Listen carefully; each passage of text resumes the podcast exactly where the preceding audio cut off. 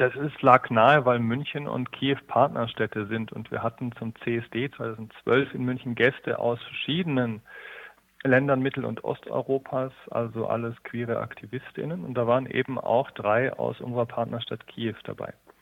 Und damals gab es dort noch keinen CSD. Äh, die haben gerade versucht, das erste Mal ein Pride aufzustellen und äh, haben dann sind damit gescheitert. Da gab es äh, Polizei wollte die nicht schützen, Leute wurden verprügelt und die haben über ihre Situation in München erzählt und da war die Community hier sehr betroffen und hat gesagt, lass uns zusammen was aufbauen, um zu helfen, euch zu unterstützen, auch von euch zu lernen und so ist damals da 2012 im Herbst Kiew Queer entstanden.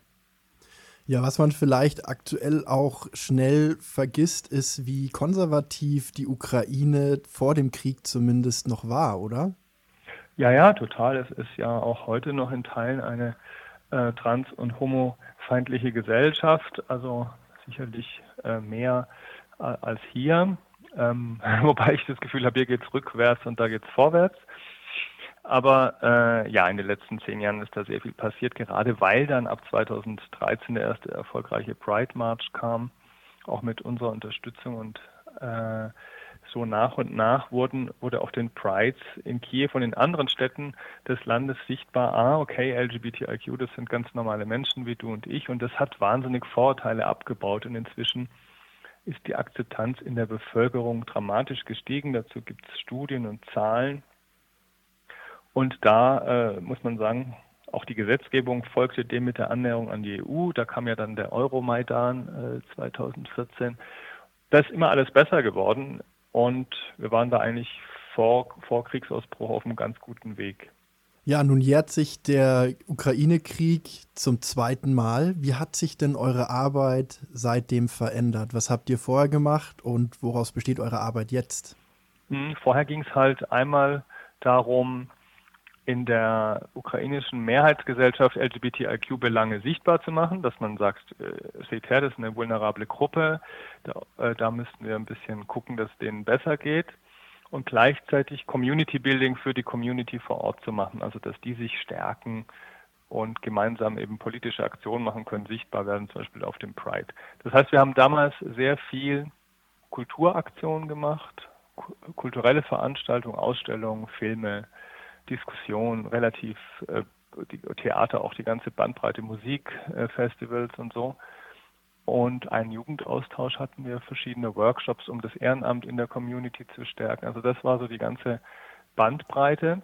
Und ab dem Februar 2022 haben wir dann angefangen, auch Spenden zu sammeln für queere Kriegsopfer in der Ukraine und haben angefangen, uns um die Geflüchteten zu kümmern, die nach Deutschland gereist sind. Also zusammen mit den äh, mit dem Bündnis Queere Nothilfe Ukraine, das wir mitgegründet haben. Das ist so ein Zusammenschluss von LGBTIQ-Organisationen in ganz Deutschland.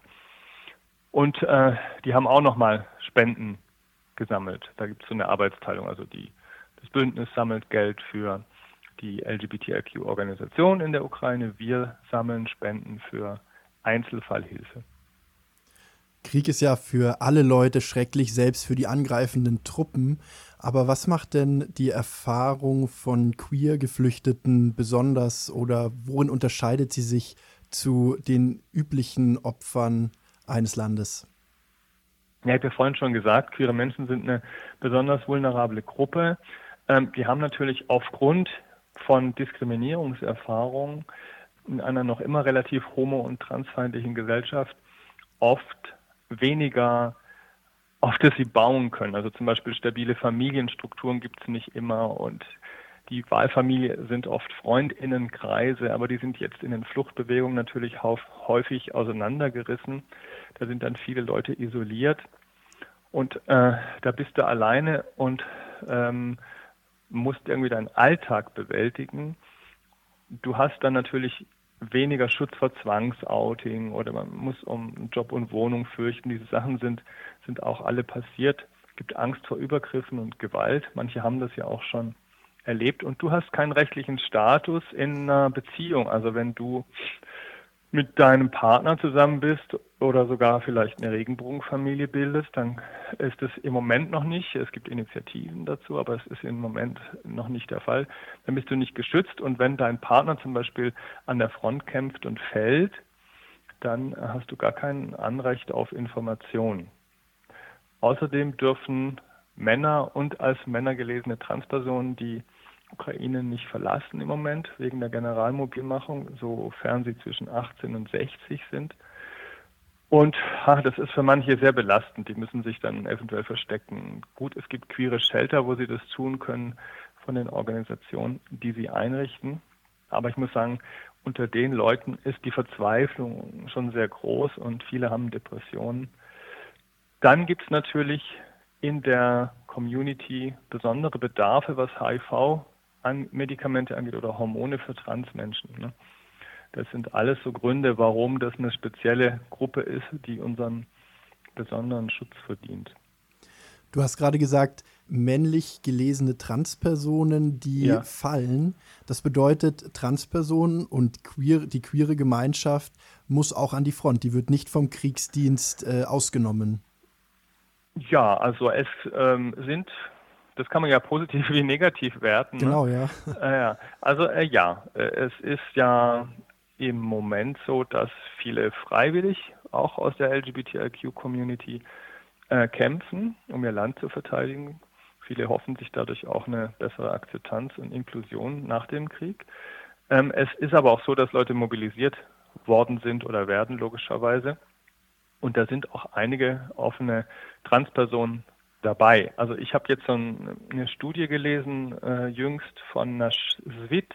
Das ist eine NGO, die sich um die Dokumentation von Gewalt und Übergriffen und überhaupt die, die rechtliche und gesellschaftliche Situation von ähm, LGBTIQ in der Ukraine kümmert. Und die haben jetzt erst wieder veröffentlicht, äh, eigentlich wollte die Armee nie Transleute haben, aber es gibt viele, die dort sichtbar kämpfen. Das heißt, es ist wahrscheinlich so eine Grauzone, die sind da und, ähm, und viele sind auch mit, kämpfen auch mit offenem Visier. Eure Organisation Munich Kiew Queer macht vor allem Einzelfallhilfe. Wie sieht sowas dann aus? Wir haben also äh, noch immer wieder Aktionen, wo wir Spenden sammeln. Das sind meistens Live-Events, zum Beispiel Drag-Shows, wieder im Sommer zum, zum CSD geplant. Haben wir auch letztes Jahr viel gemacht. Ähm, oder es gibt Leute aus der Community oder Organisationen, die mit ihren Veranstaltungen dann sagen wir, sammeln einen Teil des Geldes für euch und das kriegen wir dann, um das dann äh, auf ein, das ist eine private Aktion, das läuft über mein Konto, damit das Ganze unbürokratisch schnell und äh, gebührenfrei rübergeschickt werden kann. Über PayPal machen wir das. Ich äh, habe den Link dazu auch immer ähm, auf den ganzen Online-Publikationen, wo wir die Geschichten der Menschen erzählen, um die es geht. Also da erzählen ja immer wieder queere Leute auf unseren Kanälen, wie es ihnen geht, was sie für Hilfe brauchen, wie wir ihnen geholfen haben. Und diese, äh, dieser Content hilft uns auch, diese Spenden zu generieren. Also sowohl Live-Acts Acts wie auch eben dieser Content und das ständige Informieren darüber. Ich habe auch ein Newsletter, wo, wo man äh, Spenden versucht zu generieren. Da kamen jetzt ähm, bis heute über 200.000 Euro zusammen, ganz grob. Aber die Spendenbereitschaft ist halt natürlich in den letzten Jahren schon merklich nachgelassen. Es wird immer schwieriger, an Geld zu kommen und wir äh, müssen uns da mehr anstrengen. Magst du vielleicht mal ja. von ein paar Geschichten erzählen, wo ihr schon helfen konntet? Wir haben um, den, um die 1000 Leute jetzt schon geholfen mit dem Geld.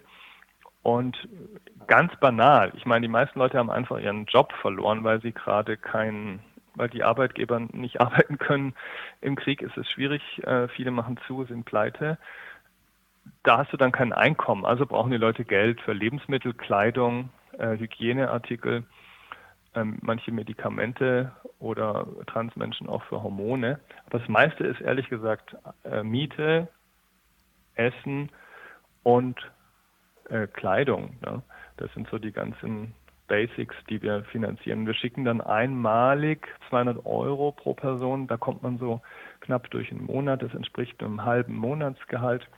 Und äh, diese Anfragen kommen meistens per Mail oder über unsere Social-Media-Kanäle rein, dann prüfen wir die zusammen mit unseren Partnern in der Ukraine auf Glaubwürdigkeit, damit das nicht fake ist. Und wenn das okay ist, dann schicken wir relativ schnell diese 200 Euro.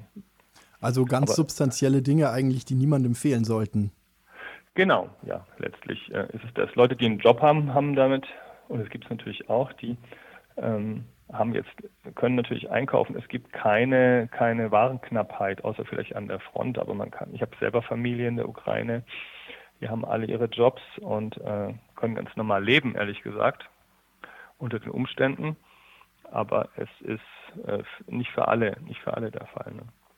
Wie kann man euch denn unterstützen? Ja, am liebsten mit Spenden. Wir suchen weiterhin äh, die Unterstützung für unsere FreundInnen in der Ukraine. Auf unserer Seite äh, munichkeysqueer.org schrägstrich helfen könnt ihr alle, alle Links finden. Wir haben aber auch noch zwei andere Sachen, äh, auf die ich gern hinweisen möchte. Wir unterstützen ja Geflüchtete auch hier in München, vor allem bei der Suche nach Unterkunft. Also wenn ihr da Wohnung vermietet oder WGs aufmachen wollt äh, mit unserer Hilfe, da würden wir auch äh, Leute vermitteln und helfen bei Mietverträge und Bezahlung mit Jobcenter und so. Das ist ja alles nicht so nicht so einfach, recht komplex. Und wir haben auch ein Mentoring-Programm. Da suchen wir immer wieder auch deutsche PartInnen, die Lust haben, mit UkrainerInnen zusammen die Community zu erkunden, die sich mit ihnen auf einen Kaffee treffen, ins Kino gehen oder auch mal bei Behördengängen helfen. Das ist ganz vielseitig, aber es gibt auch da eine, jede Menge Freizeitangebote. Da ist ähm, mal ein Kinoabend geplant, mal äh, kocht man zusammen Borscht oder so. Das ist auch äh, sehr schön, dass man eben nicht nur immer über Krieg redet, sondern einen Alltag lebt. Und bisher ist ja auch noch kein Ende des Krieges in Sicht. Ja, ich möchte bitte euch alle daran erinnern, dass dieser Krieg nicht vorbei ist und es ist nicht absehbar, wann er je endet. Äh, es ist frustrierend und für uns alle sehr erschöpfend. Deswegen dringender Appell an eure Solidarität, hier uns weiter mit Spenden zu unterstützen.